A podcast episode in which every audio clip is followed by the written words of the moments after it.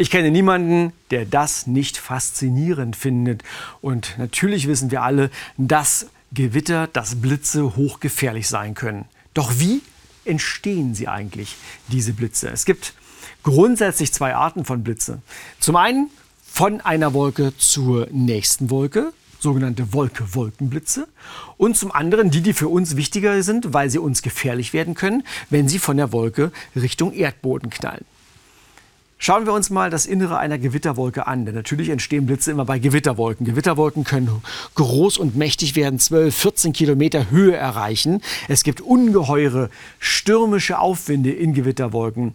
Man sagt, dass bis zu 100 Meter pro Sekunde möglich sind an vertikaler Luftbewegung. Es geht hoch und runter. Und die Temperaturunterschiede innerhalb einer Gewitterwolke sind enorm. Unten kann es tropisch warm sein, im oberen Teil minus 50, minus 60, minus 70 Grad sind dort möglich. Das wiederum hat zur Folge, dass wir innerhalb einer Gewitterwolke unterschiedlichste Teilchen vorfinden.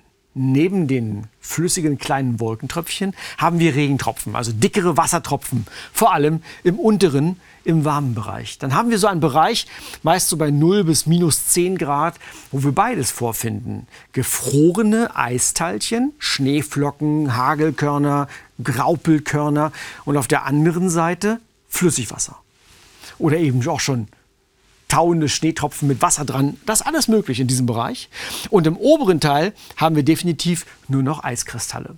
Wenn es jetzt mit diesen sehr unterschiedlichen Teilchen, Flüssigwassertröpfchen und festen Eiskristallen hoch und runter geht, aneinander vorbei, dann gibt es folgenden Effekt, den wir kennen, wenn wir zum Beispiel einen Wollpullover ausziehen oder wenn wir mit Gummi, mit einer Gummisohle, mit Schuhen mit Gummisohle über einen Teppich laufen dann kommt es zu einer Ladungstrennung. Dann werden die Elektronen in die eine Richtung gezogen und werden an der anderen Ecke weniger. Wir kennen das alle beim Ausziehen des Wollpullovers, kann es gerade im Winter bei trockener Luft knistern.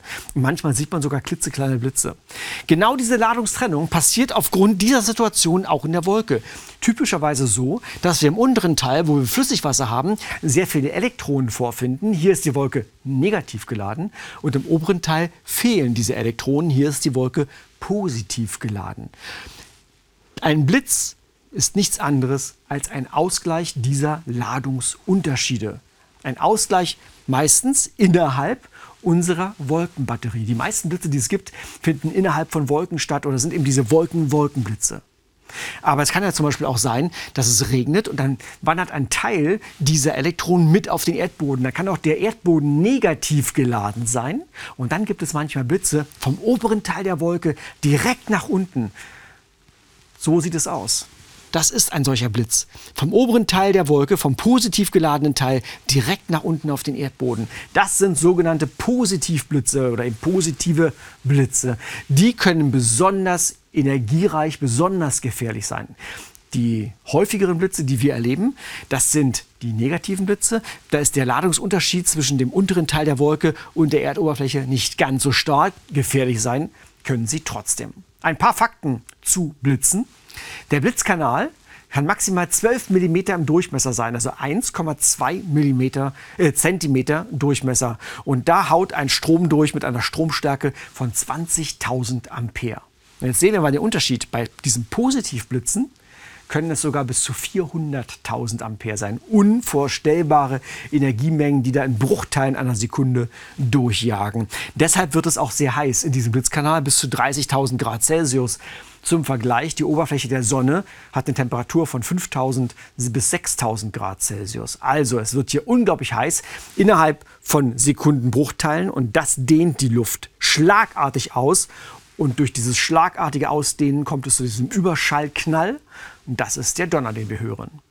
Zwei Rekorde habe ich noch, die im Zusammenhang mit Blitzen zu erwähnen sind. Über Oklahoma wurde im Jahr 2007 der bisher längste Blitz nachgewiesen. 321 Kilometer lang. Wahrscheinlich hat man aber auch jeden Zacken da mitgerechnet. Das war auf jeden Fall ein Positivblitz. Der kam vom oberen Ende der Wolke und schoss einmal quer durch einen weiten Teil der Atmosphäre, bis er dann irgendwo landete.